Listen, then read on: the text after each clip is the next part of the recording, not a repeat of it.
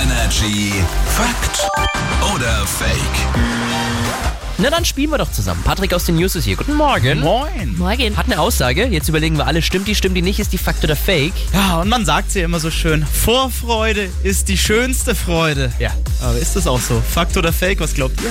Ich sag Fakt, es kribbelt immer so schön im Bauch, oder? Wenn man sich vorher irgendwas äh, erträumt und darauf freut. Ich glaube auch, weil so im Nachhinein ist ja immer so, oh, ist schon vorbei. Also Ja. wenn man was Schönes erlebt Ja. hat, oder? Also ja, ich sag auch Fakt, ja. Hm, Vorfreude ist die schönste Freude.